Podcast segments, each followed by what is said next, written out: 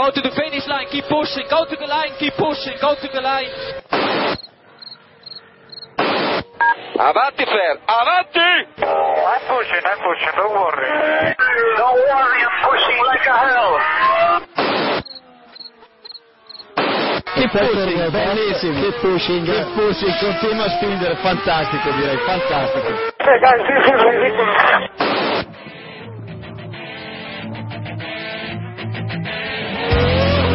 Comienza Keep Pushing, tu podcast de Fórmula 1.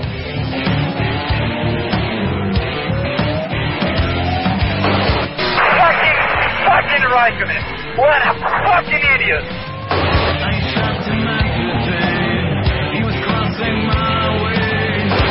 Do you know how this is? This is fantastic.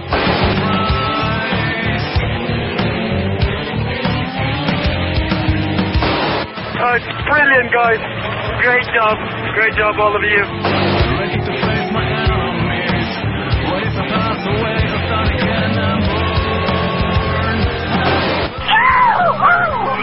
We did it! We did it!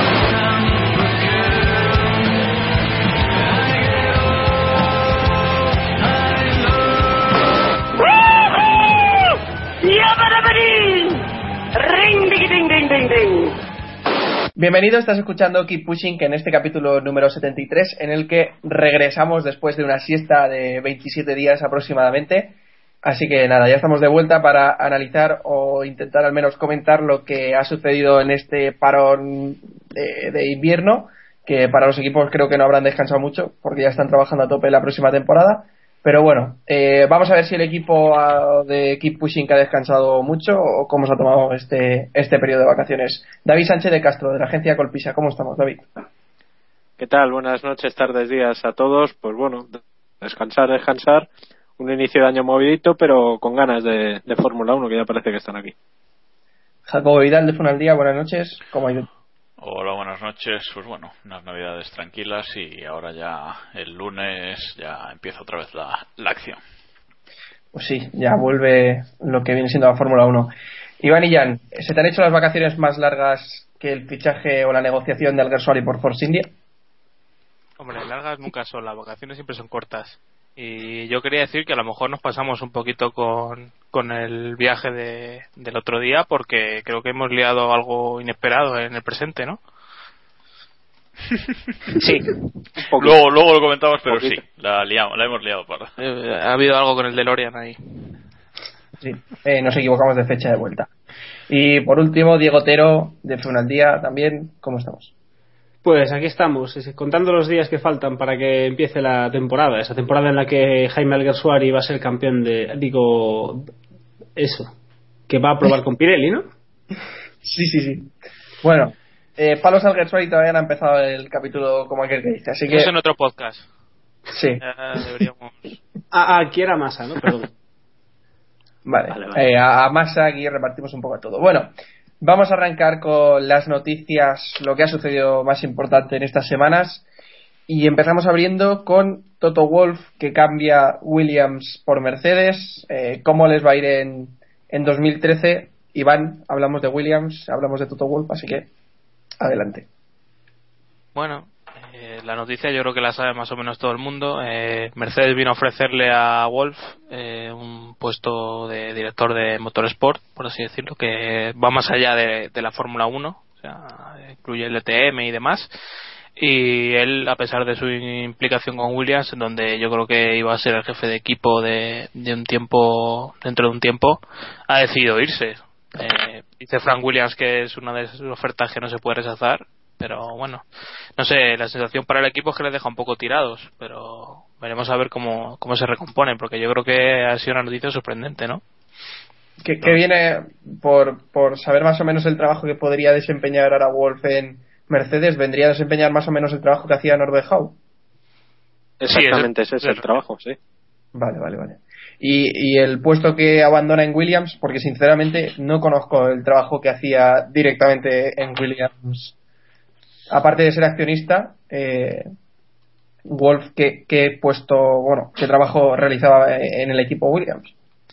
Pues yo creo que desde en principio era un o sea, había sido un inversor del equipo, tenía un porcentaje cerca del 20% del equipo, que lo sigue manteniendo, Mm. y pero no tenía mando en plaza, o sea, era un director no, no ejecutivo, no sé exactamente cuál, es, Creo cuál que- era su, creo que su el puesto. cargo que el cargo exacto era presidente de la junta pero presidente no ejecutivo Sí, y en cuanto sale de Ampar, que si habéis aprovechado este invierno para leer el cómic o libro, como lo queramos llamar, que ha hecho, eh, menos era lo que esperábamos, que, que fue forzado por discrepancia con Eccleston y demás, eh, cuando Par decide salir a fina mediados de- del año pasado, eh, este hombre, Toto Wolf, eh, decide dar un paso adelante y, o se ve obligado a dar un paso adelante y es prácticamente no sé si el jefe de equipo, pero pero eh, ejerciendo esos roles desde luego y, y- la persona que, que se quedaba ahí al cargo de- detrás de Williams, que ya sabemos que desgraciadamente tiene que reducir un poco su, su presencia, eh, al menos pública. Veremos a ver cómo, cómo afronta a partir de ahora, ¿no? No, yo creo que el problema de este, de este bueno, fichaje, podemos llamarlo, es el momento en el que llega, ¿no? A, a dos semanas de que arranque la pretemporada, con. Bueno, no sé desde cuándo Williams sabía que Wolf se iba a ir, pero no da la sensación de que, de que do- algo. Dime, Iván, dime. En dos semanas eh, de cero contactos a producirse todo, según Pues ahí, pues ahí está, eso es lo que yo digo, que ha dejado a Williams como un poco en bragas, porque, eh, bueno, Sir Frank Williams eh, en principio iba a seguir viajando a los grandes premios, pero no, no está para, para esos trotes ya y él iba a ser jefe de equipo, como, como decías, y ahora es como que deja el equipo como, como sin saber qué hacer. De, de repente vuelve a ser Frank Williams el máximo responsable de- del equipo y, la cabeza visible y no parece que que vaya a haber, eh, digamos, un, un- una persona que llegue ahí como para, para salvar la temporada ¿no? de- del equipo. Entonces, yo creo que más que la noticia, que es muy fuerte, a mí me, desde luego no había muchos rumores y tal, pero no me lo, no me lo acababa de creer. Y cuando saltó la, la confirmación de Williams, la verdad es que a mí me impactó, me impactó bastante, ¿no? Sobre todo porque me parece un poco un salto un salto al vacío de Total Wolf, ¿no? En Williams ya sabía lo que había y ahora llega Mercedes que quizás en dos años ya no esté en la Fórmula 1 otra vez. Bueno, pero él tiene una implicación, él es dueño o gerente de- de- del equipo de, de DTM, un equipo semioficial, si no estoy equivocado. Sí, tiene el Y- 49% de un equipo de, de Mercedes, sí. Exacto, o sea que es jugar a doble carta. Hombre, Mercedes siempre va a tener una una exposición en el mundo del motor que, que yo creo que este Fórmula 1 o no siempre siempre va a ser importante. Pero lo que te digo, lo que te digo es que él ahora ha comprado el 30% del equipo de Fórmula 1 de Sí, sí, Mercedes. sí. Entonces, sí, pero que bueno, que es, es una, una carta más en su baraja, o sea que Sí. realmente eh, yo sabemos que Wolf eh, no pasa problemas para, para llegar a fin de mes.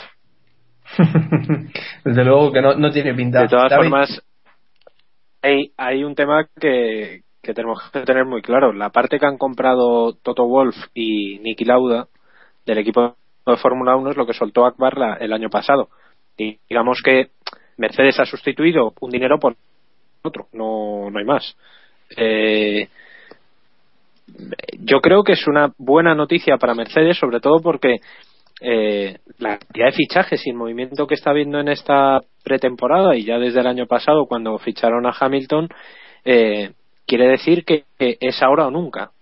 Es decir, si este año Mercedes vuelve a fracasar estrepitosamente, eh, tienen que rodar cabezas. Lo que me preocupa hasta cierto punto es que se está, digamos, haciendo a un lado, que todavía no sabemos en qué posición va a quedar, eh, Nick Fry. Eh, ahora mismo la cabeza de Mercedes van a ser Toto Wolff, Ross Brown y Nicky Lauda. Van a formar una especie de triunvirato, o eso es lo que nos han dicho en el comunicado, al frente del equipo Mercedes de Fórmula 1, ¿no? Ahora vamos a ver en qué posición queda Nick Fry, que a lo mejor pues directamente le largan o le ponen a contar tuercas, como, como se suele decir en el argot. En cuanto a, en cuanto a Williams, eh, vamos a ver en qué posición se queda, porque Frank eh, no está no está para, pues como decía Jacobo, para estos trotes y, y yo creo que no no sé hasta qué punto eh, esto Williams tendrá un plan B para salir del paso de, de la marcha esta tan impetuosa de, de Toto Wolf que sigue siendo o sea va a ser dueño de, de dos equipos o parte de o va a tener parte de dos equipos que es una cosa un poco surrealista ¿no?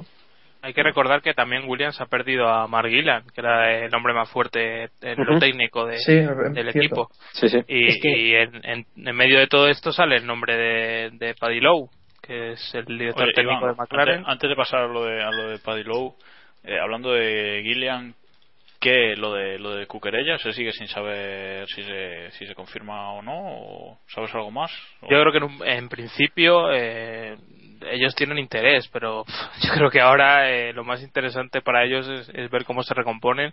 El tema de Cuquerella, eh, yo creo que al ser un activo importante de, de HRT, debe tener algún tipo de cláusula en su contrato que no le permite marcharse, bueno, el tiempo de jardinería este que, que hablamos siempre. Entonces, Sí, yo sí. creo que él y también, aparte de eso, él ha pasado un tiempo bastante intenso estos años con, con HRT. Hay que tener en cuenta que trabajar con HRT con un grupo de 50, 60 personas no es lo mismo que trabajar con Ferrari, que, que prácticamente te puedes relajar para Fry se puede echar a dormir una semana que Ferrari va a seguir funcionando. Eh, Cucarera, os podéis imaginar las noches en vela que habrá tenido que pasar y yo creo que se merece un, un- un hueco. Pero yo sé de buena fuente que, que Williams ha pensado en él y desde luego le tiene en muy alta estima para, para un puesto ahí intermedio, no el primero, pero sí, sí de importante. Y antes de, antes de pasar a Paddy Lowe, Iván, ¿tú tienes idea de alguien en la cabeza que pueda, que pueda ocupar el puesto que deja Wolf? Porque bueno, si todos sabemos que Frank está, está en, no está en condiciones de llevar el equipo en el día a día, eh, ¿tú crees, ¿se te ocurre alguien que pueda ocupar el puesto de Wolf o, o estás tan perdido como todos nosotros? A mí el único que se me ocurre es Ross Brown, por si le largan de, de Mercedes. No, pero bueno, eh, bromas aparte, Ro- el perfil de Brown no es el mismo de, de un director de equipo, a pesar de que tuvo que asumirlo.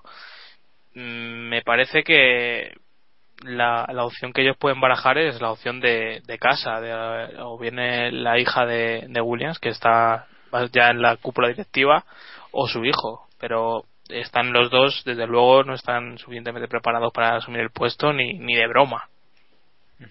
Pues yo creo que la conclusión que podemos sacar de esto es que el equipo Williams este año eh, queda un poco debilitado a nivel eh, técnico, más, más que nada. Vamos, yo, yo la conclusión que saco. Yo creo, yo creo que más a nivel a nivel organizativo más que a nivel técnico porque Sí, bueno, bueno. al fin y al cabo el nivel técnico ya ya se lo habían quitado con, con, con la marcha de Mark Gillian pero sí a nivel organizativo y de, y de toma de decisiones creo que pueden quedar un, un poco cojos hasta pues, pues hasta que se recuperen a ver cuánto cuánto les va a llevar reorganizarlo Y lo malo, lo malo es que es, un, es una temporada clave, o sea, no ya lo que vaya a pasar este año, sino para Claro. preparar 2014. Claro. Si Sí. tienes un 2013 malo, con, ya no digo en pistas, sino al tema de sponsor y demás, siempre hay que cambiar la cara visible de, de tu equipo es, es, es difícil. O sea, fíjate lo que hemos hablado de Par, que, que se fue porque no con Eccleston no, no se llevaba. Y Wolf, por ejemplo, es alguien que, quieras o no, ha metido tu segundo piloto a día de hoy, es es, eh, es un hombre de, de Wolf y tu mujer y tu piloto, el único piloto que tienes de desarrollo de, o probador es, es la mujer de, de Toto Wolf, o sea que con eso se dice todo. Ha estado un par de años ahí, pero vamos, eh, Me ha gustó. metido cuchara bien. Me gustó mucho, me gustó mucho el otro día una entrevista de Toto Wolf que decía que, que ya no podía hablar de, de carreras en casa porque claro su mujer tra- ahora trabajaba para, para la competencia, ¿no? Que antes bueno, aún como corría en el DTM y en el equipo y tal, pues, pero ahora ya nada, ahora ya que no que no puedan hablar de, de carreras en, en casa. Pues no sé de qué van a hablar, se acabarán divorciando, eso es otra pregunta. Bueno, pasamos a, pasamos a Low antes de que mejor se casa con botas ahora. Sí, sí. Bueno, hablando, hablando de Lowe, es que eh, un posible, se está hablando bastante, está el rumor ahí, de una posible marcha de, de Lowe, que ya sabéis que es el director técnico de McLaren, a eh, Mercedes, ¿no? Eh, sería un fichaje que, según se habla, eh, estaría orquestado por la llegada de Wolf a- al organigrama también de la escudería o de la marca alemana. Eh, la verdad es que eh, el otro día leía que, Hamilton está intentando hacer un Walking 2 en, en Stuttgart y, la persona que lo, tuiteaba, no recuerdo ahora quién es, pero decía que no le parecía bien o que no, no le iba a funcionar. Yo personalmente creo que, si la cosa funciona en Walking, que, que funciona, si se arreglan los fallos que hay en Walking, que ya vimos el año pasado cuáles eran, no creo que, que tenga que fallar que Hamilton se intente reforzar con gente de confianza de McLaren, ¿no, Diego? Yo, yo es que no creo que tenga mucho que ver con Hamilton, la marcha de Lowe, sinceramente. Hombre, Eh, también sería- puede ir, me refiero. Sí, pero yo creo que esto ha venido, no sé, si los, bueno, las primeras fuentes hablaban de que era una, de que Lowe estaba nego- estaba negociando, estaba atraído por Toto Wolff. De hecho decían que la idea era que se fuese a Williams, pero que al parecer con la marcha de Wolff a Mercedes eh, se llevaría también a Paddy Lowe con él a Mercedes, pero yo no veo ahí una relación tan directa con Hamilton. De hecho, tengo la sensación de que Hamilton firmó con Mercedes, terminó la temporada con McLaren, se fue de vacaciones y no ha levantado el teléfono hasta hace dos días que se ha ido a pasear por la sede de Mercedes en Stuttgart. No, no sé, en cuanto a McLaren, yo creo que es un palo más si se confirma después de la marcha de Hamilton, después del año ca- eh, caótico que han tenido en 2012 y que lo que se co- comentamos se comenta mucho es que eh, mucho cri- criticamos a Ferrari porque son un desastre, pero McLaren en los últimos 10 años ha ganado creo que un único título de campeones del mundo. No sé, a lo mejor habría que Sí, sí, sí. sí. a lo mejor tendría que rodar alguna cabeza también en McLaren, ¿no? Hombre, yo creo que Paddy Lowe hay que hay que contar un poco. eh, lleva 20 años en, en McLaren. O sea, yo creo que la, en la marcha de Hamilton y el cambio del reglamento que va a venir a partir del próximo año, yo creo que él lo puede ver como un, una oportunidad o un, un momento en el que puede hacer un cambio de aires. Y yo creo que es, se ha decidido a, dar ese cambio. En principio, eh, él había negociado con Wolf para, para incorporarse a Williams, pero el tema ahora con la marcha de, de Wolf es si eh, Lowe tiene algo firmado con, con Williams o si no lo tiene firmado se podrá ir perfectamente con Mercedes. A lo mejor Mercedes tiene que volver a indemnizar como hizo cuando era Bar con, el contrato de Jenson Button, no sé si os acordáis, que al final le pagó 20 o 30 millones de, de euros por, por llevarse al chaval. Sí, yo, yo pienso que lo de que lo de Lowe hay que esperar un poco todavía. Eh, lo sab- a ver, supongo que tendremos que saberlo eh, entre finales de esta semana y, y principios de la que viene, más que nada porque eh, en la presentación de McLaren si no está pa, si no está Paddy Lowe es que es que algo pasa no porque es el responsable técnico del equipo siempre siempre da la cara en la presentación del coche y o sea que No, no, hombre, lo sabremos antes. lo sabremos por eso Vamos. eh, es que tenemos es que tenemos que saberlo que saberlo muy pronto si si sigue en McLaren a lo mejor ahora con este cambio pues no le apetece ir a Mercedes y dice bueno pues me quedo donde donde estoy y ya lo intentaré el año que viene o así Sí, a mí me llama la atención que no se haya anunciado de una forma tan inmediata como lo de Wolf, por ejemplo. Enseguida que salió el rumor, eh, Claro, pero dices es que a lo mejor pasa. Es que a lo mejor él, él quiere irse con Wolf o tiene firmado algo con Wolf, pero algo le ata a Williams. Ya sabe Dios, o sea, eso eh, con este cambio tan repentino de, Wolf en dos semanas de un lado para otro, eh, ahí los contratos y los contactos eh, han tenido que, que moverse muchísimo. Entonces eh, hay que esperar. Sin duda para Williams sería un alivio, aunque aunque se hayan quedado sin jefe de equipo entre comillas, digamos, traer un un tío de la calidad, bueno, de la supuesta calidad de, de Paddy Lowe, ¿no? Sería un, un punto muy, muy a favor. Eh, y luego, yo quería comentar una cosa que has dicho tú, Iván, que creo que es acertadísima. Eh, que Mercedes es, que Mercedes es como el Chelsea, ¿no? Comen- Ah, sí. No, eh, eh, cuando entró Red Bull a la Fórmula 1, eh, varios sitios se leyó que, que Red Bull iba a ser el Chelsea de la Fórmula 1, que iba a comprar todo, que iba a comprar a los mejores pilotos, en fin. Red Bull al final ha comprado bastante y tiene presupuesto suficiente, pero ha demostrado que, que no está ahí Pero ha comprado por bien. dinero. Claro, exacto. Y solo hay que ver la plantilla que empieza a tener eh, Mercedes. Es como cuando el City el primer año empezó a fichar todo delanteros y se encontró con 15 delanteros en plantilla. Tiene a Nick Fry, que no sabemos qué hace, a Ross Brown, a Bob Bell, Aldo Costa, Jock Willis, Luke Bigos y ahora va a fichar a Paddy Lowe en teoría. Entonces, no sé. Esta gente podría ser los directores del equipo de media parrilla. Uno, Sí, sí, es que hay- ¿sabes? Que- pero perfectamente. De O sea, hecho, lo han sido. y que lo han sido, vamos ¿no? a contar. Sí, sí, sí. sí. es- todos estos son- han sido te- o sea Brown eh, Bell Costa Willis y Bigois han sido los cuatro los cinco directores técnicos de otros equipos o sea que con eso se queda claro yo no sé cuando se sienten ahí delante del coche para, para tomar alguna decisión cómo, cómo va a ser aquello Como, como las reuniones de la CIA, probablemente. Debe ser una cosa así. A mí me gusta. A mí me... Puta, sí, puro, sí. sí. Perdón. perdón. No, no, no, ya no sé lo que iba a decir. Ya se me, se me ha, Vale. se me ha ido, ya, ya se me acordará. Bueno, y hablando de McLaren, eh, también hemos visto. Ah, no, espera, espera, se me acaba de Vale, vale, dale, dale. No, Decía que a mí lo que más me gusta de todo este, este rollo que ha habido esta última semana, de Wolf, Lowe y mil historias, es el tema Ross Brown. Eh, lo han anunciado como supuesta parte de esa tríada que va a dirigir Mercedes, pero ahora hay muchos rumores de que se va y si Brown se pone a tiro, muchos equipos van a ir a, a por él. O sea, no pensemos que solo van a, van, van a ir, prácticamente todos los equipos de la parrilla van a ir a por él, aunque, aunque últimamente tenga más fama que quizás eh, resultados, pero es- evidentemente Ah, bueno. es, un, es un activo muy importante, ¿no? La Pero- verdad. Hay- a donde hay que firmar para tener a Ross Brown en cualquier escudería. ¿eh? Vamos, yo creo que no habría nadie, ningún presidente de, de ninguna entidad de, de motor que no quisiera tener a Ross Brown en su en su equipo. Esto es así, desde Ferrari, que saben lo que es, hasta, no sé, Marussia, que igual mañana lo venden. o sea que... Diego. Eh, eh. no, no, a ver, no sé, no sé qué va. Desde luego, si Brown sale de Mercedes, todo el mundo va a querer ficharlo. Y la verdad es que lleva unos años un poco oscuros en Mercedes, pero hay que recordar que Mercedes no deja de ser, no nos cansamos de repetirlo, Mercedes al final es Honda.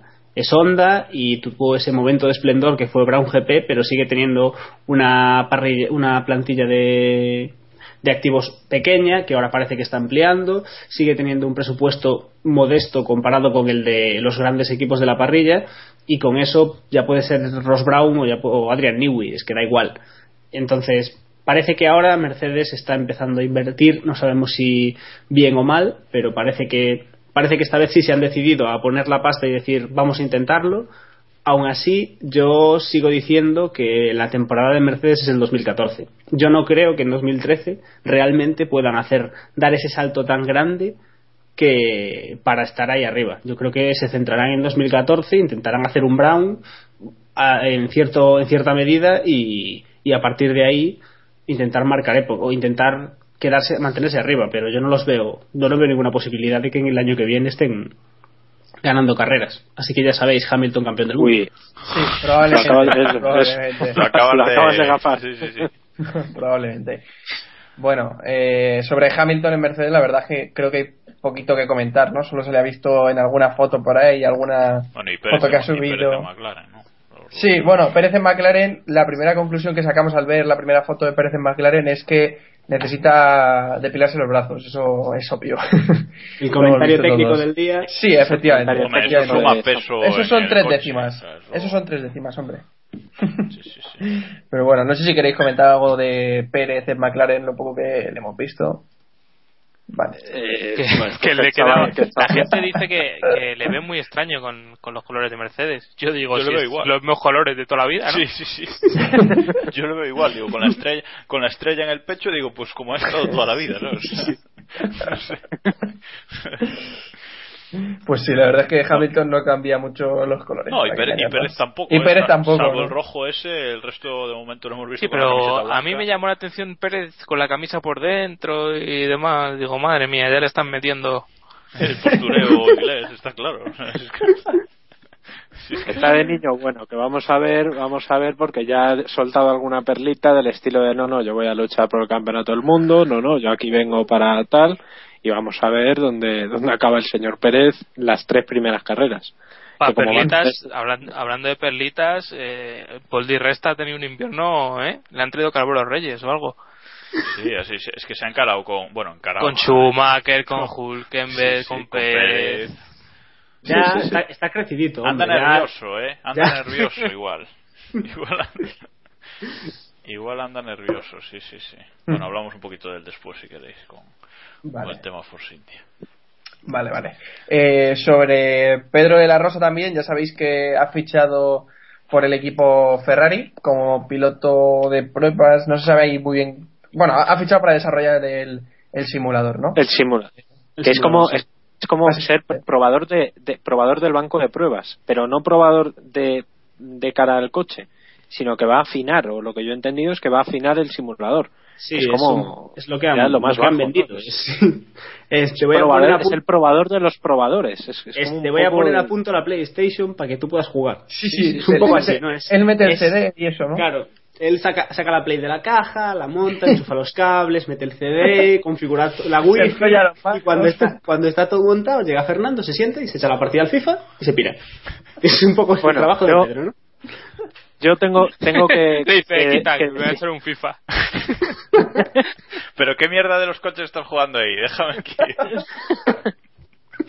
A ver, escucha. ¿Cómo, ¿Cómo que es eso de que tiras con el círculo? No, no, en serio. Que- A ver, escucha una cosa. El otro día, cuando se, se soltó el comunicado de que, de que Pedro iba a ser probador de, de Ferrari, por cuestiones que no vienen al caso, me equivoqué de teléfono. Yo tenía un teléfono y quería llamarle a él para hacer las historias estas mías que suelo hacer. Y me equivoqué de teléfono y acabé llamando a su mujer. Cosas que pasan. A la mítica Reyes. bueno, fuera pues el Manolo caso es que Tú yo Llamaste a llamé, por- no, no, no, no, llamé, pero que me equivoqué de teléfono. O sea, es que cuando me di cuenta dije, coño, esta no es. Bueno, da igual el caso. Que hablé con ella y le dije, pero vamos a ver, Reyes, ¿qué carajo va a hacer en Ferrari si ya tienen como cuatro o cinco probadores? Porque contaba con los horas. chavales de la. Cinco probadores contándole a él, ¿no? Sí. Que dije, ¿cu- ¿cuál va a ser su función? Y la frase, y es eh, textual, es: Si te digo la verdad, no tengo ni idea, pero está en Ferrari. Bien. Es que es así. Que es es que, como- vamos a ver, si te dicen a ti, ¿qué hace Jen en Ferrari? Exhibiciones. Y ya está. Y vive de puta madre. Y tiene sus Ferrari de calle. Y... A ver, Pedro de la Rosa. No, no, y te puede y te puede anunciar Peugeot, te puede anunciar eh, Audi y te puede anunciar eh, Fiat, que es la hostia. Yo lo que no sé es cómo no le pegan de gorrazos cada vez que acaba de grabar un anuncio, porque es, es increíble, es verdad. Yo creo que se tiene que mirar Y el mono ruedas, para ¿eh? ver a quién está representando. también. Las Yo- ruedas, yo esas creo, raras. yo creo que el fichaje de Pedro es un fichaje del señor Botín que quería necesitaba vender tarjetas de crédito en España tiene miedo de que Alonso se acabe el rollo y dijeron pues pongo a Pedro que es un tío que cae bien vende bien, va a estar va a estar en la Fórmula 1 hasta que se muera Y que, está, y que tío, está y que está afectado por un ERE provocado por el Banco Popular. Eso, eso vende. Eso, eso es lo, lo ves ahí y vende todo. Que por cierto, el lunes, este lunes día 28 de enero, eh, va a hacer su pre- primera aparición pública como piloto Ferrari con el mono de Fer vamos, con el traje de la Ferrari. ¿no? De Ferrari. en la, eh, sí, no, no, las- sí, en la sede de Ferrari. Ahí te he visto muy bien, Iván. Ahí te he visto muy fino. En Boadilla del Monte, ahí en el centro imperial de, digo, en la ciudad financiera de, de Emilio Botín. Y, y, y bueno, le preguntaremos a ver Yo qué. creo que no va, yo creo En que la no va a ir estrella de la Ferrari. eh. En la estrella de la muerte, eso iba a decir yo también. Estrella de la muerte. sí, sí. No, pero os digo una cosa, eso es una secta, ¿eh? Eso es una secta. O sea, Pero os tiene digo- una ciudad. Bueno, bueno, bueno. David, Madre es mía. una vergüenza que tiene el supermercado. Lo van a, de- lo van a denunciar. David, No, que, que yo no, no creo que vaya que vaya vestido de Ferrari todavía. O sea, yo creo que hasta la. Sí, sí, sí, sí, sí, sí. No, no, no. En el, co- en el comunicado, en la nota de prensa de, Sí. del Santander, Sí, sí, sí, además ya- es que te viene Sí, ya ya, lo he visto, pero pues eso. me suena muy raro que, que vaya ya vestido con los colores. Hombre, de- en, carna- en carnaval por ahí disfrazado de cajetilla, ¿no? Bueno, vamos a poner un poco de cordura. está Iván, madre lo, de, lo de De La Rosa eh, está muy bien, pero yo creo que por parte de Ferrari es un fichaje cojonudo, ¿eh? O sea, ya Sí, no, yo también lo creo. por parte Sí, de por pues, parte de, de Pedro pues ya lo que decía lo que decía Reyes no no se sabe qué va a hacer pero tal. Pero yo creo que por parte de Ferrari es un fichaje cojonudo porque Pedro de otra cosa no pero de cómo funciona el simulador de McLaren vamos tiene que saber hasta el último tornillo o sea.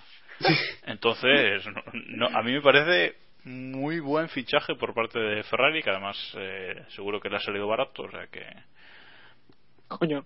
como que le ha salido gratis. Esto es Carballo. O sea, por encima trae la falta. futboleros. A, a nuestros oyentes futboleros, esto es como cuando el Madrid fichó a Carballo. ¿Vale? Pues lo mismo. Un tío mayor, tal, que te da experiencia, estabilidad y tal, y luego no le tienes para nada. Pues eso, es lo mismo. No, yo lo que pensaba es que con el fichaje de De La Rosa, pues Fisichella iba a salir ya por fin de Ferrari, pero que va, se quedan ahí. Sí No, que no, mostrado- después de la forma que mostró Fisichella en la carrera de karts, yo creo que es complicado echarle.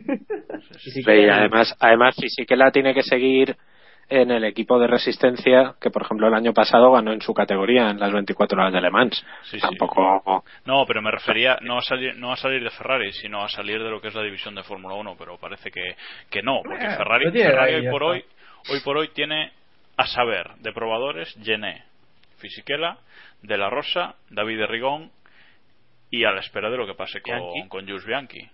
Y Eh, Luca que- Badoer estaba el otro día también. Sí, pero Y ya no forma parte de Ferrari. Lo invitan porque les da pena, pero no forma parte de Eso es así, o sea, no. Es para, para pedirle perdón por lo que le hicieron en 2009, ¿no? Claro, eso, eso lo van a tener Te que pagar toda la vida. eso Te comiste claro. el marrón este, yo venga, hombre. Sí, sí, sí. Pobrecito. Es la mascota, joder, tienes que dejarlo tranquilo. Es como es como Gary Paffett Esta en normal. McLaren, tío. Sí, sí. Es un A ver, hay gente que va a estar ahí siempre. Bueno, Pero- Samu, pon orden, venga. Sí, por favor. Ferrari tiene ahí coches de sobra y, y, pues los pone a correr en las World Finals y ya está. Eh, si quieren un sitio o otros pilotos españoles, pues a Ferrari, no pasa nada, hombre. Hombre, a ver, siendo, siendo Ferrari como es, a lo mejor por- a lo mejor lo han fichado para intentar desarrollar el coche 2009 y ponerlo a punto. Y ya el Para- año que viene, el de las World 2010, Finals, no, por, ahí- por ir afinando coches, porque sí. No, bueno, ahora fuera, fuera de bromas, lo que sí es cierto es que es que De La Rosa ha tenido contactos con varios equipos y esto sí es verdad. Me consta de, de varias fuentes que ha tenido como poco eh, de Williams y Mercedes. Con McLaren también habló, pero McLaren evidentemente hay mucha parte de, del equipo que no se olvida de, de que les dejó tirado dos veces eh, por ser por ser piloto probador. Entonces, ahora McLaren, pues hay parte de, de la junta directiva de McLaren que dicen que bueno que, que ya ha pasado la época. Ah, y Mercedes, Mercedes porque lo quería Hamilton también. O sea que... No, sí, hombre, no sé. si Lo que no sé es que ha habido contactos mutuos, pero no sé quién llamó a la puerta de quién. O sea, no es lo mismo que llame Pedro a Mercedes de, oye, ¿hay algo para mí? O que llamaran, ¿sabes? Mercedes a Sosa para ficharle. Pero Bueno, ya sabemos Tenía varias- los, varias los- opciones los encima. contactos, ¿no? Sabemos que puede ser ¿Eh? negociar y que es un contacto. Claro, claro, una cosa, es, una cosa es hablar por teléfono y otra cosa Claro. es ya hablar por teléfono una segunda o tercera o cuarta vez. Exactamente. Bueno, a ver, cosas importantes que nos estamos desviando. Eh, hablabais antes del rendimiento de, de Fisichella en la carrera de, de, de Madonna di Campillo. ¿De Campillo? ¿De Campillo? Eh, ¿De ¿De Campillo? Campillo? Sí, sí, Sí, sí, Campillo, está, ahí en. Cuenca, está ahí por Teruel. Madonna en el campillo. Sí. el, que, el que ganó esa carrera fue Fernando, ¿eh? que empieza el 2013 con título. Ahí lo dejamos. Y, Fer- y- y Felipe Massa empieza el 2013 como Fue elegido. se cargó a Fernando en la primera curva y dijo, venga, ahí te quedas y yo para adelante. Fue elegido, ¿no? Por los jefes de equipo reunidos allí. Y como el mejor cartista de- del Worm. Sí, sí, sí. Menos, me- menos un punto a Felipe Massa, yo lo veo. Menos un punto a Felipe Massa y tres puntos a, a, a Luca Badoer. guárdate, guárdate. Y, y otro para, para, para De La Rosa, aunque no corriera, ¿no? Da igual. Sí, sí, sí, de la Rosa, por sí, sí, sí, sí. Bueno, venga, ahora en serio. Eh, el F2013 que se va, a diseñar, se va a diseñar en el túnel del viento de, de Colonia, si ese funciona, ¿no? Porque no se sabe si ese funciona tampoco, o si es el que funciona, el que no funciona. o cuál- Sí, cuál Colonia es el que- supuestamente funciona. Ese es el que supuestamente funciona, ¿no? Se ¿Eso supone. que usaron el año pasado. Sí, sí. Bu- eh, Bueno, si es el que usaron el año pasado, ya veremos qué pasa. Bueno, eh, ¿qué esperáis de este F2013? Eh, por favor, Iván, hazme una radiografía de lo que hemos visto hasta ahora, esa foto eh, debajo de la funda, por favor. Se Eh, parece demasiado, ¿no? MP427, o me lo parece. cuat- cuatro ruedas tiene. Podemos adelantar eso en exclusiva para los siguientes de Keep Pushing. Es más, yo ya Y diría un que a tener- volante. y alerones, delante y detrás. Lo del, lo del volante yo creo que ya te, te estás mojando demasiado. Voy a arriesgar. Es Rojo. Y con- Bueno, bueno. hacer el volante rojo. Bueno, bueno, bueno. fijaros, y yo voy al detalle, va a poner Santander en algún lado, pero no me quiero arriesgar. Te estás, ahí estás, estás jugando Medellín, duro. ¿eh? Medellín, Santander, ¿no? Sí. Bueno, fuera de, coñ- fuera de coñas, eh, yo creo que es una buena noticia para Ferrari que diseñen el, el coche en un túnel de viento que se sabe que funciona por otros equipos. Yo creo que el problema que han tenido hasta ahora usando dos túneles es que el suyo no funcionaba. El de Colonia sí, y de- tenía unos datos de Colonia, otros de Maranello y otros de la pista. Y ninguno coincidía y eso era, vamos, o sea, una fiesta increíble. Entonces, para mí yo creo que es una buena noticia. ¿Qué pasa? Que no van a poder disponer de tanto tiempo de túnel de viento como si estuvieran en Maranello. eh, el rollo de los viajes y transportar las piezas. O sea, va a ser todo un proceso más lento, pero bueno, si el coche nace bien, eh, puede, puede ir mejor que el año pasado. Pero, ¿y cuál va a ser la- el problema? Es aquí lo- la clave es, si no van a utilizar el túnel de viento de Maranello, ¿cuál va a ser la excusa este año? El túnel de viento de Colonia estaba mal. Es que no. Claro. Bien. Pero que no es la verdad, pero es que. Correcto. No, No, a lo, a recordemos. mejor han guardado el cartucho de Dominicali para este año. Quién sabe. Bueno, sí, no caerás a breva. No, hombre, no. Que de, de todas formas, recordemos que este año eh, Ferrari ha hecho una pequeña revolución en el equipo técnico y tienen a un equipo eh, que no está dirigido por Pat Fry, sino por otro, que no me acuerdo ahora mismo del nombre, eh, que está encargado únicamente eh, del coche de 2013 y ya tienen a otro, también en teoría, encargado para el, para el coche de Sí, pero 2014. Pat, Pat Fry, en teoría, estaría por encima de esos dos. O sea, hay dos Sí, equipos y Pat Y Fry- por encima de Pat Fry sigue estando el, el hombre este, Tomasis. O sea, Eh, Eso que- sí que no lo tengo tan claro yo ya, ¿eh? A ver, Pat, Sí, Fry, sí, sí, es sí, dire- sí, sí, sí. Pat Fry es director técnico Exacto. y Tom Paz es el diseñador, en teoría. Sí. Que eso tengo yo que verlo. Del departamento de aerodinámica, eso está un poco ahí turbio. Y los, hombre, y los hombrecillos que tienen el del coche 2013 es Simone Resta y el otro es Fabio Eso. Montechi. Bien. ¿Eh? Entonces, el resumen de esto es que Ferrari ha empezado a hacer lo que McLaren lleva una década haciendo con el diseño de los coches, ¿no? Mm, Repartir. Sí, lo que hacía Renault, que hacía yo creo que Renault, por, sí. que es por eso por lo que lo hace, Sí. porque yo creo que Alonso ya tiene mando en plaza y, le han dejado hacer y deshacer, que no me parece mal sabiendo que quien hace y deshacer a Domenicali. No, pero ya no, es que, ya no es que él haga o deshaga, sino que él puede llegar a una reunión y decir, mira, en Renault hacíamos esto, eh, dividíamos así y bueno, las cosas funcionaban. Pues vosotros ahora haced lo que queráis, pero vamos, que es una manera de mejorar. Y bueno, Vosotros podéis hacer lo que queráis siempre y cuando hagáis lo que yo os diga, ¿no? Es un poco el, Bueno. el espíritu. Que, a ver, teniendo en cuenta que es uno de los pocos trabajadores competentes que hay en ese equipo, a mí me parece lógico que, que hagan lo que él dice. ¿Sabes? Eh, de- Desde de las cabezas visibles debe ser el único que ha hecho su trabajo el año pasado, así que. bueno. sí. Correcto. No vamos a decir nada más y vamos a pasar al siguiente tema. Sí, por favor. bueno, eh, hoy se han presentado, hoy miércoles 23 de enero, se han presentado las nuevas eh, Pirelli, que así en, entre líneas yo digo, para antes de dar paso, que, que prometen que vamos a tener por lo menos dos paradas en boxes por carrera, ¿no? Que van a tener un Sí, ¿no? rendimiento Entre más, todos los equipos más- yo creo que se juntan. más, más extremos, más extremos y, y que en principio parece que Alguersuari sigue con Pirelli y el otro piloto es Glock. Di Grassi. Di Grassi. Vale. Glock, sí. Vale, vale, perdón, cuela. El de las perdón. pistolas. Vale. bueno, Lucas a ver, ¿qué, sí. qué- qué más sacamos aparte de que han cambiado el color de los super blandos? Pues Súper duros. No, de los Super duros. de Vale. los super duros no. Bueno, a ver, para super- novatos de son los super duros. blandos, no os preocupéis. Ah, no, no, no. Son blan- blandos y duros. Ya está. Luego el, du- el duro puede ser el blando y luego el blando el super blando o el blando puede ser el medio porque el duro es el super duro. El duro puede ser pero- blando, medio duro. No hay super duro. Y luego el blando puede ser super blando, blando, medio. O sea, es una cosa- Es la cara de quién lo dice eso.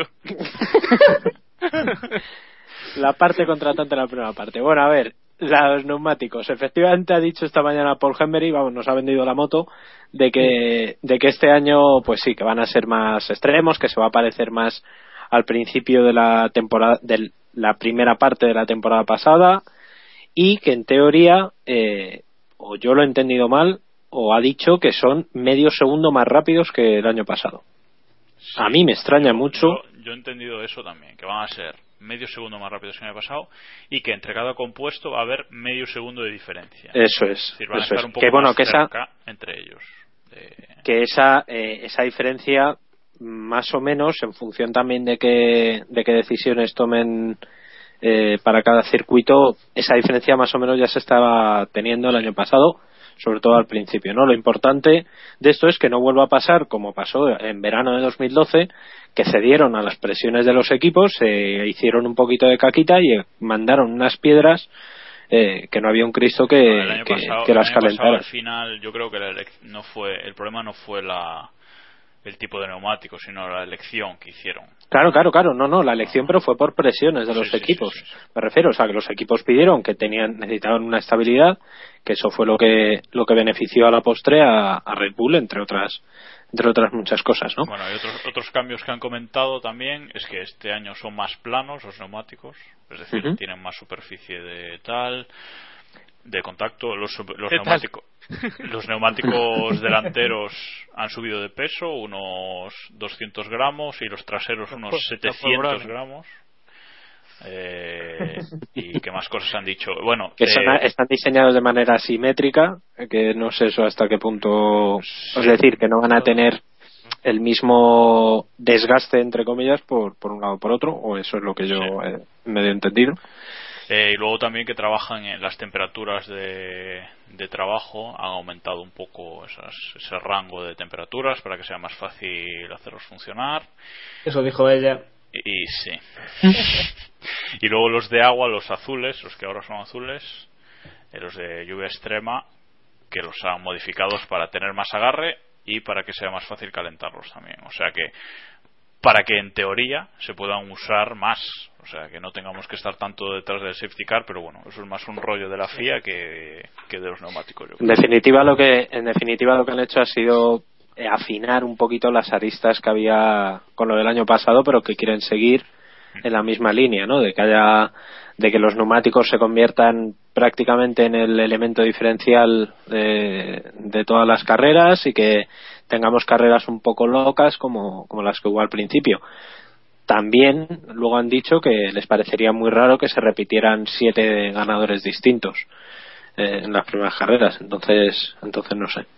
Ah, y bueno, y luego otra cosa que también cuentan con que en todas las carreras va a haber mínimo dos paradas. Por esto que, que comentaba Jacobo, del, del cambio de, de temperatura, de compuesto, etcétera, que, que va a hacer que duren menos. ¿Alguien se Entonces- eso? No. No, no, No, si ya que lo digo, que esto han hecho es vender la moto. si Es que yo me lo puedo creer, yo me lo puedo creer si me dices, si me dices ahora ya, hoy, los compuestos que vas a llevar a todos y cada uno de los grandes premios de la temporada. Claro. Coges hoy y me Pues al sacas, final- tras la presentación, me sacas una lista y me dices, ya está, todas las decisiones de neumáticos. Entonces te digo, pues mira, sí, puede haber dos paradas perfectamente en cada, en cada carrera. Pero es que así no me No, lo puedo no, y lo que no pueden hacer luego tampoco es, en- es eh, creo que fue en Silverstone de- del año pasado, cuando ya aprobaron los compuestos más duros, que fueron los que al final se vieron en, a final de temporada, ¿no? Eh, si tú tiras con estos compuestos y con estas especificaciones, tiras hasta el final. Y, y ya está. O sea, no, no sé. No sé, yo creo que como venta de las ruedas y tal y que se han cambiado, pues vale. Pero me extraña mucho que, veamos algo distinto. Para mí la noticia del día es el naranja del duro, o sea, porque el resto, Sí. patrañas, Sí, lo único que, no nos vamos a Eso- tener que dejar los ojos para diferenciar blanco y plata, ya está. Eso es, eso es, eso es. Esto- Pero Sí. no, no sé. Y sobre Pirelli luego también, eh, Paul Gemery ha confirmado, bueno, mm, ha medio confirmado que van a seguir eh, Lucas de y, y Jaime Alguersuari como sus pilotos probadores. Por tanto, se cierra la puerta a Kamui Kobayashi, como se había rumo- rumoreado eh, días anteriores.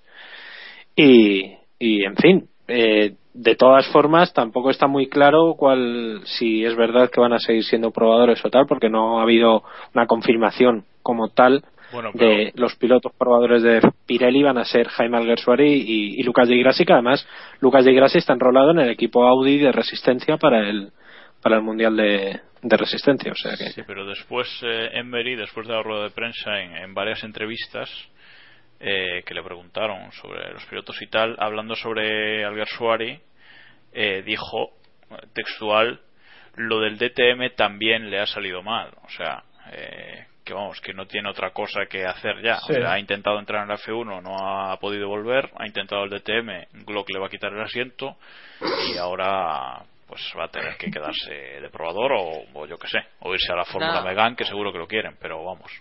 Una cosa No, aparte no. de, Claro, de- Trophy. Jaime relacionada, pero pero no directamente. ¿No veis que los pilotos se obsesionan demasiado con, con el DTM como segunda opción? Es que Sí. yo no termino de ver qué, qué, qué ganancia hay sobre el DTM, del DT, de irse al DTM en lugar de, de correr el Le Mans o, o algo así, porque Te la, yo no te... te la Dime, dime. No, no, te la respondo, es muy fácil. Es las conexiones que hay con la Fórmula 1. Es posiblemente el campeonato del mundo, no- ya no te digo solamente, no me refiero a mundiales como el Mundial de Turismos, sino el DTM, la conexión constante, el flujo constante que hay, no solo de técnicos, sino de equipos. Antes es que hablábamos de Toto Wolf y su relación con el DTM. Eh, su mujer es, es piloto allí. Norbert Hau eh, estaba encargado con, en, en Mercedes y Mercedes todos sabemos el poder que tiene en la en, en el DTM, aunque el año pasado le untó un poquito el morro BMW. Eh, bastante, sí. O sea, quiero decir, es posiblemente de los campeonatos paralelos al- a, la Fórmula 1 o ajenos a la Fórmula 1 del automovilismo en general, donde puede haber un tránsito más fácil. Porque si no, dime tú, ¿hacia dónde se puede ir? A la GP2 no va a bajar. A la GP3 está ya claro ni, no. ni decimos. A las eh, F3 o F3.5 o tal, tampoco. Y el Mundial de Turismo se está de capa caída, por mal que nos pese, pues el DTM. Es que es casi la única salida que tiene, lógica, ¿eh? Sí, Entonces, es vamos sí. a ver. Sí, Pues pero es que yo no veo, yo no veo la, la relación de sí, Di Resta ha venido a, del DTM a, a la Fórmula 1, pero lo primero, yo no creo que en el DTM un piloto de Fórmula 1 pueda ser competitivo a la primera por ser un piloto de No, Fórmula 1. no, Y no, segundo, mucho ni eso, eso no te indica que vas a ir al otro lado. Di Resta ha llegado pues porque era joven, tiene muchos acuerdos con Mercedes, es británico, demás, pero yo no veo que, que te asegure que llegues y ganes DTM y vayas a ir a la Fórmula 1, eso no, no, no te lo asegura no, no, nadie. no, Entonces, por eso veo que, que todos hacen ese, ese camino, pero a lo mejor lo que tienes que decidir es decir, bueno, quiero ser un profesional de esto y si se me abre otra vez la puerta a la Fórmula 1, pues voy, pero, pero bueno. No sé, Sí, es una reflexión. un poco de- desmitificar un poco lo de que la Fórmula 1 es el punto más álgido y que a lo mejor hay otros caminos donde no es a lo que te refieres Sí, es que no se cabe, o sea. No, pero es que, a ver, el problema, Sí, sí, sí. el problema cuál es? Que la Fórmula 1 es un deporte europeo, aunque, bueno, aunque cada vez lo sea menos, ¿no? Pero la Fórmula 1 es un deporte europeo y la segunda categoría de motor de cuatro ruedas eh, de circuitos, porque luego también está el WRC o el ERC, pero de circuitos, el segundo campeonato después de la Fórmula 1 en Europa es el DTM, eso no, no hay más vueltas que darle, es lo que, Sí, es lo que hay. no hay- Eh, no hay otra, claro. Luego está lo que dice lo que dices tú, Iván. Eh, plantéate, ahora que hay un mundial de resistencia, están las 24 horas de Le Mans, de Le Mans, pues es otra cosa que, que seguramente no te va a hacer volver a la Fórmula 1, vamos, eh, para nada, pero puede ser muy exitoso en esas otras categorías. Yo creo que eso es hacia dónde vas, ¿no, Iván? Más que. Sí, por ejemplo, Senna cuando se quedó tirado en, en Hispania, se fue a corrió Le Mans, más o menos, o- y volvió a la Fórmula 1, o sea que, Ujú. bueno, no sé. No, hacer carrera en otro sitio. Si es que ya. eh, A ver, eh, en la Fórmula 1, tomar una mala decisión te. Te fastidia toda tu carrera. O sea, te- últimamente tenemos varios ejemplos. Timo Glock, la decisión de irse a, a en su momento. Jaime Alguersuari, la de- podemos decir, la decisión de bloquear a, a Vettel en Corea. eh, No, la decisión de o de fichar por Red Bull. O sea, para mí la- el fallo de la carrera de lo que se va a correr toda la vida es de eh, apurar su debut. O sea, y no ser capaz de negociar con Red Bull, esperar, sí. el esperar seis meses o lo que sea. Claro, pues es, lo que, es lo que te digo, en la. Fórmula 1, en la Fórmula 1 tomas una mala decisión, solo una, y puedes estar acabado ya. Entonces, pues, a algunos no le pasa. Pues, por ejemplo, Fernando Alonso bajó, volvió otra vez a, a, Red- a Renault, reculó y después le salió bien. Pero normalmente una mala decisión acaba con tu carrera. Pues Kovalainen, yo qué sé.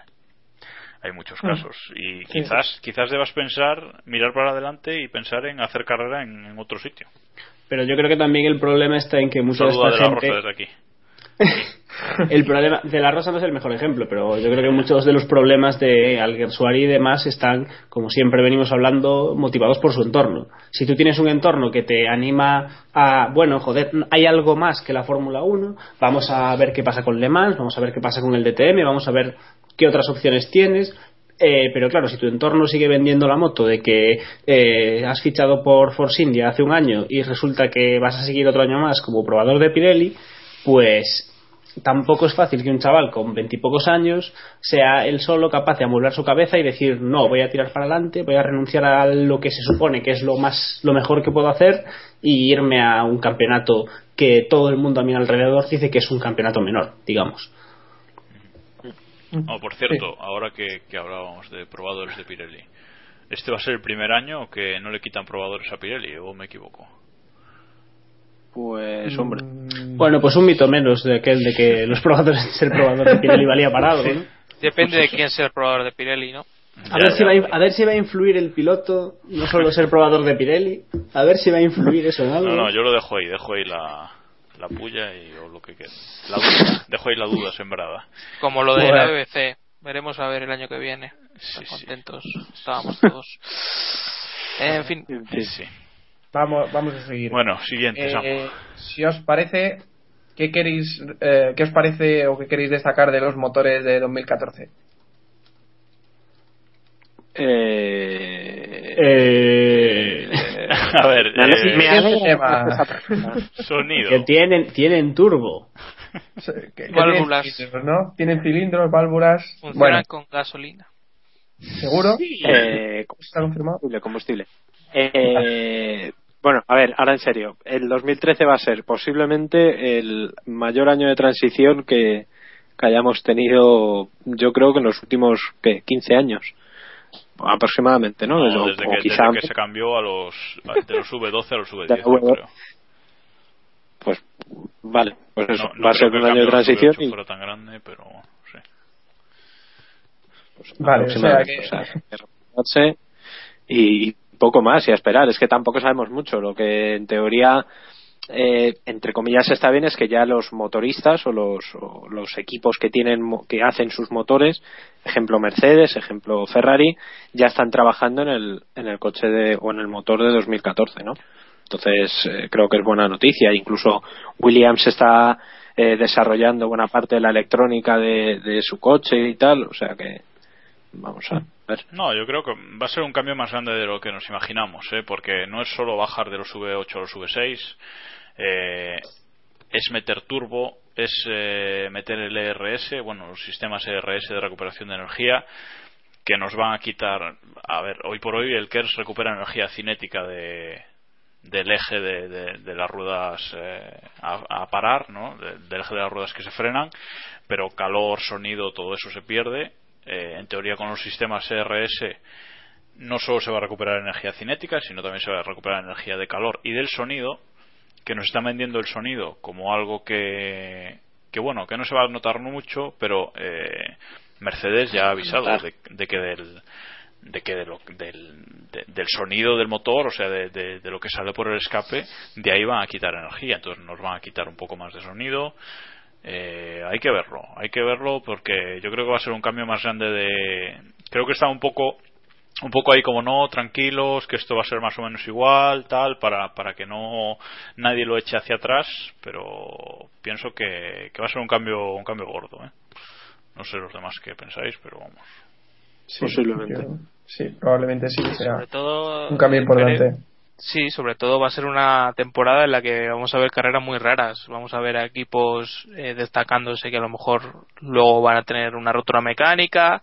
A lo mejor equipos que deciden guardarse y terminar carreras y ir acumulando puntos. O sea que va a ser una temporada distinta. Ahora que nos hemos acostumbrado a la febrilidad plena prácticamente va a ser complicado acostumbrarse a eso. y- Pero bueno, es un poco la esencia de, de la Fórmula 1, ¿no? La innovación es lo que trae. A mí me, me gusta la idea esa de que se vuelvan a evolucionar los motores, no sé cuánto, le, cuánto les dejarán, pero ya, ya se verá. Poquito, poquito. Y, y la idea es eso, de que se rompan, de que no sepan cómo funcionan bien y que no sepan tratarlos bien y que, y que se rompan, vaya. Incertidumbre, lo que dice, lo que dice Iván. Bueno, pues si os parece, cerramos con los motores de 2014 y vamos a hablar, volvemos a la temporada 2013 que todavía no ha empezado y repasamos los asientos libres y luego ya también damos fechas de presentaciones que tenemos de momento.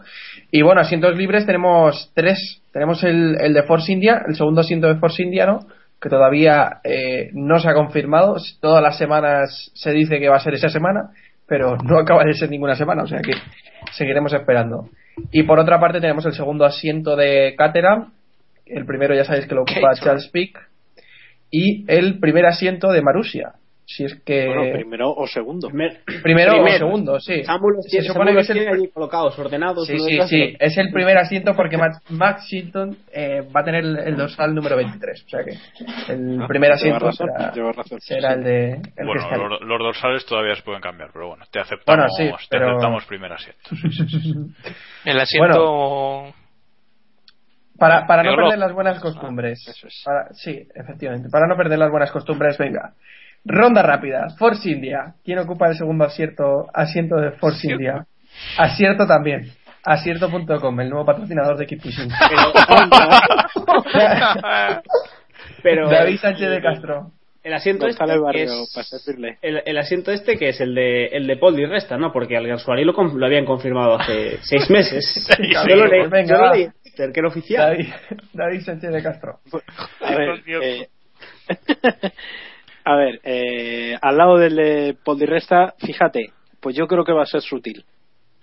No sé si creo o quiero, es una Madre parte... del amor hermoso, vale. Sí, sí, sí, sí, creo vale. que es una... el monstruo que llevo dentro, ¿sabes? Quiere que salga sutil. Quiere que, que vuelva sutil, sí, sí, sí. Jacobo.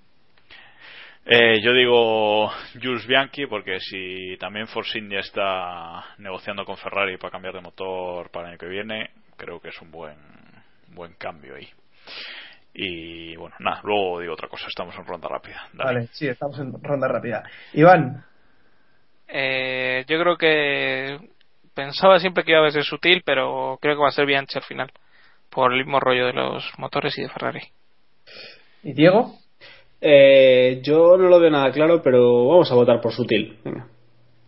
Vale. Desempatas, Samu. Eh, sutil. Joder, Samu, ahora- tenías que haber dicho Bruno Senna o algo así. No, iba a decir algo de Suárez. Iba a decir algo de Suárez por, por trolear, pero bueno.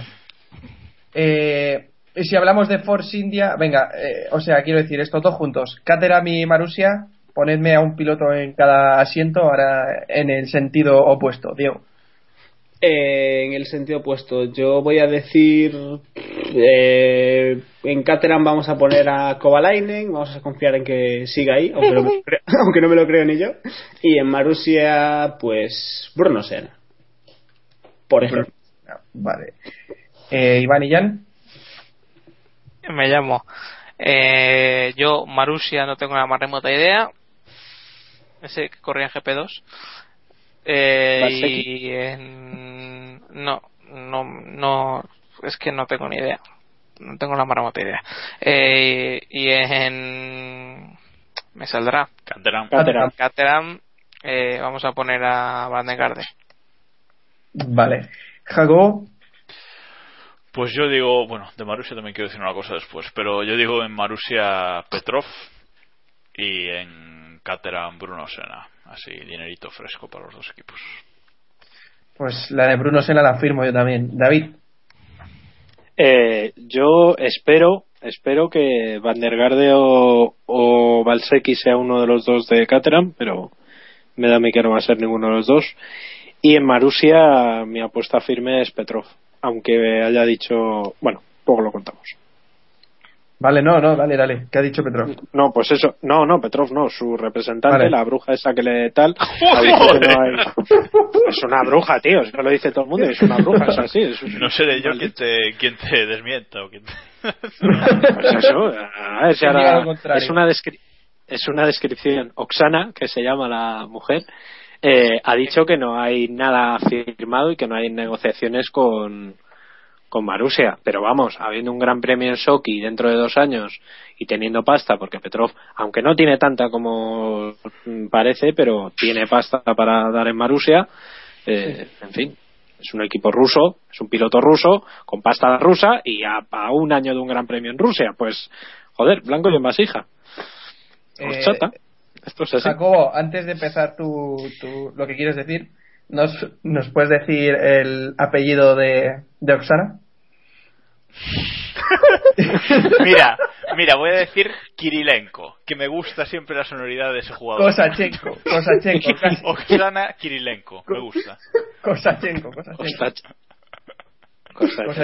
Kosachenko, Kosachenko. Bueno, ahora sí, Jacobo, adelante. Eh, bueno, eh, no, yo iba a decir que de cara a 2014, si no ya este año, yo creo que vamos a tener solo 10 equipos en, en la parrilla de la Fórmula 1. Eh, Marusia hace mucho tiempo que no, salvo lo de Glock, hace tiempo que no tenemos noticias suyas. Nadie sabe, había dudas sobre su, su presupuesto para este año, su continuidad. Parece que ahora con la salida de Glock eh, esto viene para intentar ahorrar gastos y, y continuar esta temporada corriendo, pero yo no diría con total seguridad que, que van a estar en la parrilla este año. ¿eh? Ojo. Y entonces yo creo que para 2014 o desaparece Marusia o desaparece Force India, que también parece que, las cosas no están muy bien, aunque ellos lo desmientan, pero bueno, parece que también hay problemas. Y tampoco daría por seguro el asiento de, de Resta. Ojo, también. Eh, se está dando muy seguro, pero de momento no ha sido confirmado. Eso, la realidad es esa. Se ha dicho simplemente que, que Hulkenberg salía, pero en ningún momento se ha confirmado a, a Paul Di Resta. El tío está ahí, seguro de que sigue, pero ya hemos visto otras veces eh, decisiones de última hora. Alguersuari. O sea que no, no, no, no, no, no lo digo por, porque porque lo sustituya a Gersuari ni muchísimo menos, pero pero eso que yo tampoco daría como seguro el, el asiento de, de Paul Di Resta. De hecho, eh, después hablamos, pero el hecho de que vayan a presentar el coche, el nuevo monoplaza, sin conocerse los pilotos, a mí no sé, me huele un poquito a ¿Creéis? chamusquina. ¿Crees, Jacobo, que puede ser Sutil y Bianchi? Los dos Es que eso es, mi- eso es lo que yo le llevo dando vueltas los últimos días a la, a la cabeza. Tanta duda entre los dos, tanto poner a los dos eh, siempre como únicas opciones, me, me genera me genera dudas. David, Eh, yo quería destacar un poco más sobre la, la salida de Glock, que, o vamos, directamente ha sido un despido porque no quedaban más huevos. Eh, en el comunicado decían que, no podían afrontar el, el sueldo de Glock porque Glock no aportaba eh, patrocinador, sino él eh, cobraba, que es uno de los pocos pilotos de la parte baja de la parrilla que, no ponía maletín, y, y la han echado. Y el día que, que se confirmó la noticia, me sorprendió mucho el cariño con el que todos o casi todos los pilotos de la parrilla que están en Twitter le, le despidieron. Eh, desde una conversación con Mark Webber en la que ambos decían que eso no es deporte, que lo que le han hecho a él no es deporte, eh, porque le han echado sencillamente porque necesita Marusia dinero contante y sonante, no, no pueden esperar otro año más, si no, no echan a Glock por, por poner a otro. Eh, y me sorprendió eso, ¿no? Porque Glock es un piloto medio, tampoco es la releche, pero a lo mejor en un buen equipo podría hacerlo a un nivel de, vamos, no me cabe duda, a lo mejor un Weber, un Massa o un, no sé, un estilo así, ¿sabes? Me parece que era Iván el que me lo, el que me lo comentaba, con quien lo hablaba, y es verdad que es un piloto medio que pudo dar el salto en, en su momento a, un equipo grande y se equivocó al, al elegir Virgin y al final eso es lo que le ha lastrado y la, y lo, sí, sí, y, y la ha mandado fuera de la Fórmula 1 y estamos a la espera de que BMW lo, lo confirme como, como piloto de, para el DTM que va a probar además este fin de semana en, en Valencia en Cheste, no en el Valencia Street Circuit que como todos habréis visto en las noticias eh, está Ni hecho Ni en el aeropuerto, ¿no? ni en el aeropuerto bueno, en el aeropuerto Castellón no se sabe que ahora es pista de pruebas prácticamente autorizada pero Sí, desde luego. Que por cierto, que hoy no está con nosotros Héctor Gómez y podéis atar cabos. Si están eh, Hombre, en el- robando en- en Valencia a, la, a la hora y cuatro minutos de podcast está bien que te acuerdes de él, pero hombre. Efectivamente, tampoco- efectivamente. Le habéis echado mucho de menos. Sí, sí, que no, sí, sí, hombre, sí. que me, me he acordado a mitad, cuando ya os había presentado y he dicho, bueno, ahora no voy a cortar el capítulo por... Luego, luego ya lo Por. Héctor, ¿no? Tontería de presentar a claro. tampoco. Qué, qué cabrones que sois. Bueno, venga. Eh, Es otro. Eso Sí, también sí, nada, de ¿eh? Héctor, ¿verdad? Efectivamente.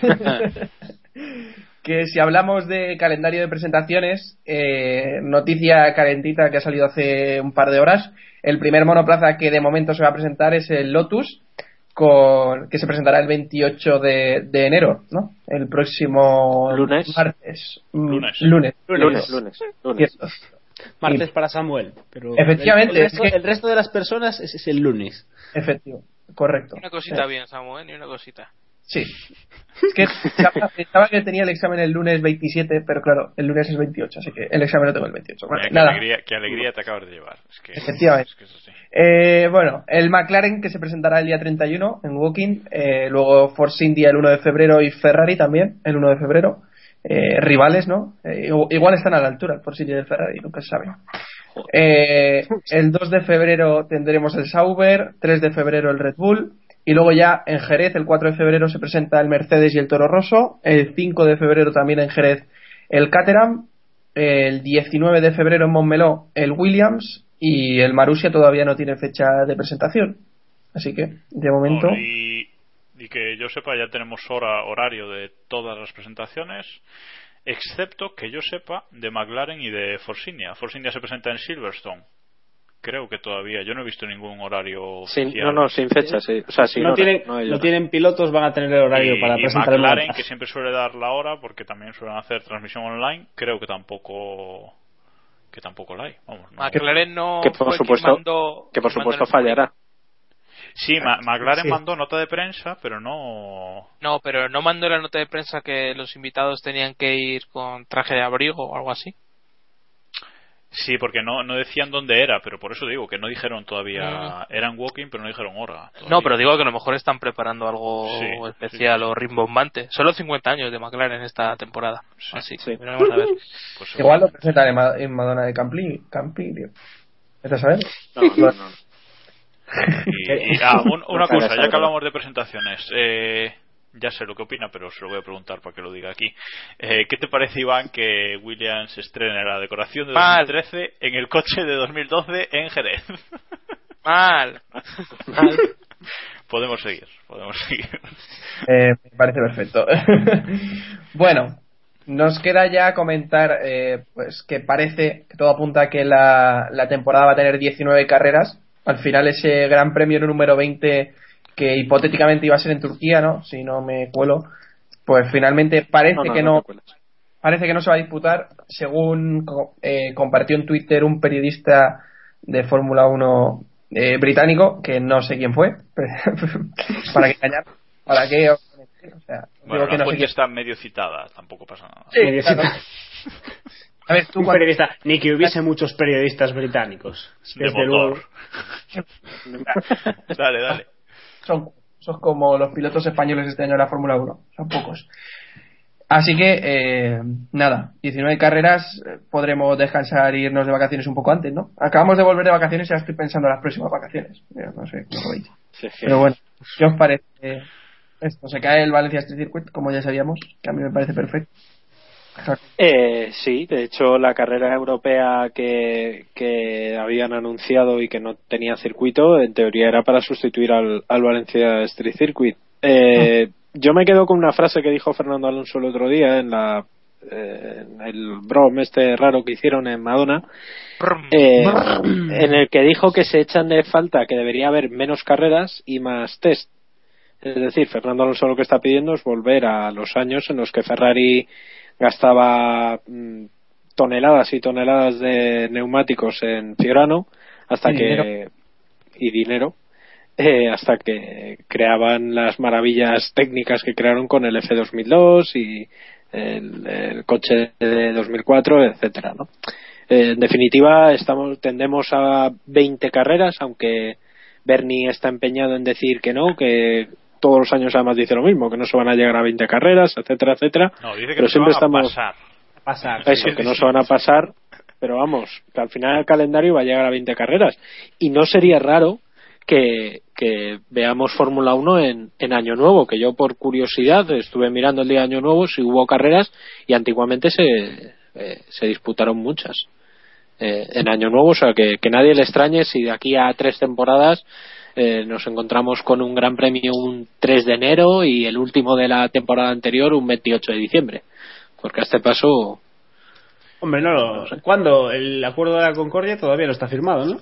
Bueno, Aún pueden, no, en junio. El, nuevo todavía no, pero. aún pueden ampliar el, el acuerdo, porque si, si mal no recuerdo, hasta ahora el límite de grandes premios estaba fijado en 20, ¿no? Se supone que era un acuerdo entre Eccleston y los equipos, pero si tienen que firmar uno nuevo, puede Eccleston- no, que no se extrañe que Eccleston eh, diga, bueno, hombre, podemos subirlo a 27. a 30. No, 27, redondeando. 27 no, pero un par de Pero ellos más yo, Yo creo que, cabe. yo creo que 22 o 24 Ahora, ahora que decís algo del acuerdo de la Concordia, eh, ¿sabéis que eh, siempre se ha hablado del tercer coche y siempre se piensa que si se van varios equipos va a haber que negociar eh, si se trae a otro? El acuerdo de la Concordia que está firmado actualmente, no sabemos si el próximo, eh, dice que si dos equipos más se van, o sea, si quedan 18 coches en parrilla, nueve equipos, eh, ya está habilitada la, la posibilidad de que sacan un tercer coche los Lo equipos que que, dice- lo que que dice- quieran. Claro, es que la norma no dice que no puede haber menos de nueve equipos, sino dice que no puede haber menos de 18 coches. Y eso es algo que, Exacto. que las televisiones es algo han que se. Vaya, entonces, claro. de- A, Eccleston le da igual que haya dos equipos, pero lo que no puede haber es menos de 18 coches. Dos equipos, 10 10 coches claro, no, no. Campeonato Como el bimarca, DTM. ¿no? O No, no, no, esto serían dos Red Bull, 16 Ferraris y ganaría Red Bull. El campeonato de constructores. Correcto. y, y sobre lo de Alonso, yo no quiero soltar un palo gratuito, pero luego nos enfadamos si Alonso Suéltalo. le dicen piloto político, que es un político, y luego está, está hablando de sin más carreras y demás y demás. Alonso, yo No creo sé. que. A mí, a mí es que no me parece, no me parece una crítica lo de que ser un piloto político, pero bueno. No Yo, yo creo que No, Alonso ver, está, creo está que haciendo se dice mucho de pros y mira Eh, pros. Es un jefe de equipo, sinceramente. Pues sí. Bueno, de- del director de la escudería. No, a ver, ese, eh, Alonso está llevando el discurso que lleva el equipo desde hace Claro, Chemoto cuatro años, o sea. lo dejó bien claro en, en la rueda de prensa que dio en las World Finals. O sea, Bueno, hablando, hablando de lo de los grandes premios, me hace gracia. Bueno, estoy esperando a ver si de una vez se confirma el calendario. Eso también, porque vamos, vamos a empezar los Sí, test y pues no- estamos no sin, tenemos sin calendario. Pero bueno, Y sin pilotos. y sin piloto, sí. Bueno, pero lo que lo que digo es que si al final no hay esa no hay esa carrera europea, eh, me acuerdo que se cambió, se movió de fecha el Gran Premio de Alemania eh, para dejar hueco a esa carrera europea y con ese movimiento, sí, sí, no, y con ese movimiento Se movió todo, sí, sí. El resto de competiciones que coincidían el fin de semana con el Gran Premio de Alemania de Fórmula 1, entre ellas el Gran Premio de MotoGP de Alemania, se cambiaron de fecha, se movieron. Estaría gracioso que el Gran Premio de Alemania volviese a su fecha original. Que Eso fue, sería muy de Bernie. ¿eh? que fue a donde han escapado todas las competiciones, todo el resto de competiciones. O sea, que yo ya veremos qué pasa y si se confirma de una vez, pero que, que no me extrañaría, vamos. O sea, que desde luego no extrañaría. Bernie es, muy de estas cosas. O sea que. Bueno, eh, cerrando ya con esto, hablamos de Kubica, que a mí me sorprende el tema Kubica porque hace, hace poco se publicó y ya se medio confirmó que, que Kubica no iba a, poder volver a pilotar un Fórmula 1 y me sorprende que ahora se esté dando vueltas otra vez a que Kubica está vendiendo otra vez el hecho de que podrá volver a la Fórmula 1, que a mí me parece una cuestión puramente de marketing y de seguir saliendo en los medios. Dicho todo con, con todo el cariño que tengo por Robert Kubica, pero me parece eso que quiere seguir estando en los medios y, y no cerrarse una puerta que, parece que está cerrada, totalmente cerrada, en mi opinión. A mí me, a mí me ha gustado, yo más que, que esté vendiendo eh, regreso a la Fórmula 1, creo que está vendiendo regreso a la competición. O sea, regreso a la Sí, competición. y eso, querer vez- estar ahí para tener eh, notoriedad, un poco de exacto, notoriedad. exacto, exacto. Y una vez eh, regreso a la competición, pues ya se vería ¿no? la Fórmula 1 o lo que sea. Pero a mí me ha gustado, quería mencionar simplemente una frase que ha, que ha dicho hoy, que se ha confirmado que, que va a probar con, con Mercedes, es verdad, con Mercedes Sí. eh, DTM en Valencia, que ha dicho, eh, si no si no tienes lo que quieres, quiere lo que tienes, ¿no? Como diciendo que, bueno, yo quería estar en la Fórmula 1, no puedo, pero puedo quizás correr en el DTM y me va a gustar correr en el DTM. Con lo cual, creo que es una actitud muy, muy positiva y que, y que La quién sabe. que pedíamos de todos esos pilotos que hablábamos antes, ¿no? Del-. Claro. Al final, al final Kubica es que se ha quedado, o sea, se ha tenido que, que tirar hacia, hacia lo que le dejan. O sea, prácticamente es hacia lo que hacia lo que ha podido. Lo intentó con los rallies, eh, en teoría iba a correr el europeo de rallies. De hecho tenía y creo que tiene firmado, no no lo estoy seguro, eh, Sí, para sí. correr en el europeo de rallies y, en fin, llega de repente, va a probar con el DTM, bueno, no sé si, si será más, por lo que tú dices, un poco de marketing para que se le haga un poco más de caso y tal, o, o qué pasa con él realmente. No estoy seguro, y a lo mejor vosotros me podéis ayudar, en qué quedó eh, su contrato con Lotus.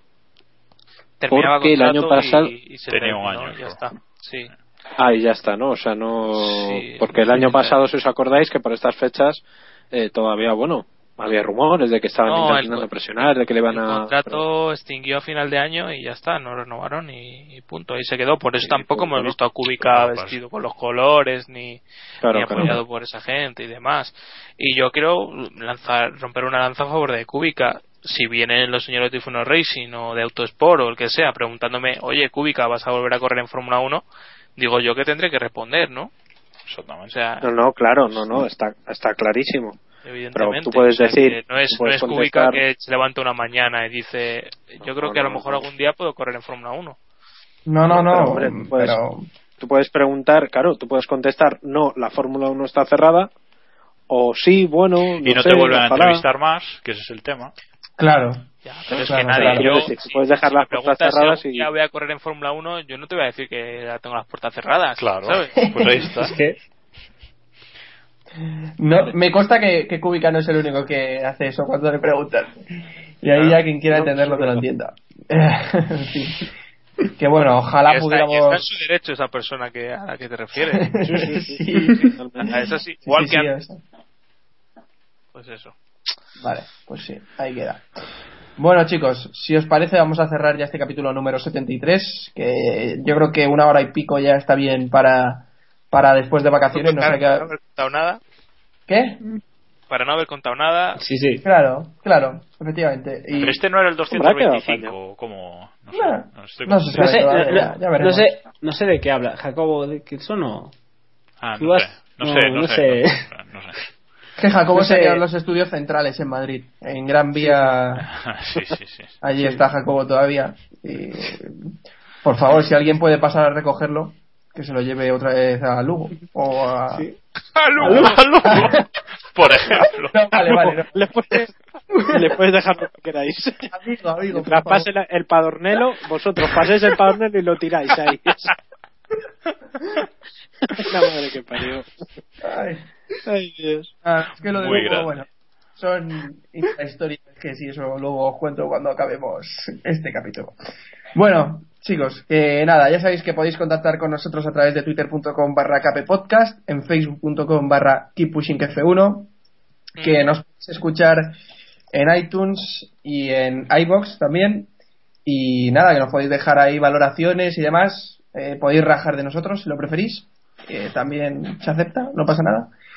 Y si necesitas más de 140 caracteres, pues, pues tienes el correo que es keeppushingf1.gmail.com donde solemos contestar. Intentamos contestar. ¿Ah, sí? Efectivamente. Sí, a veces contestamos. Otras no, pero. Becario. ¿Te acuerdas Sí. que tenemos un becario, David? Claro. Ah, es verdad, es verdad, es verdad.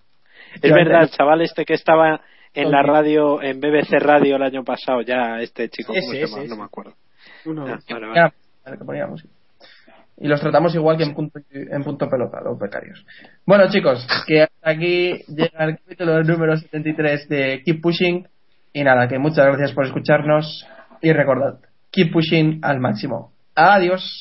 Adiós. Adiós. Adiós. Hasta luego.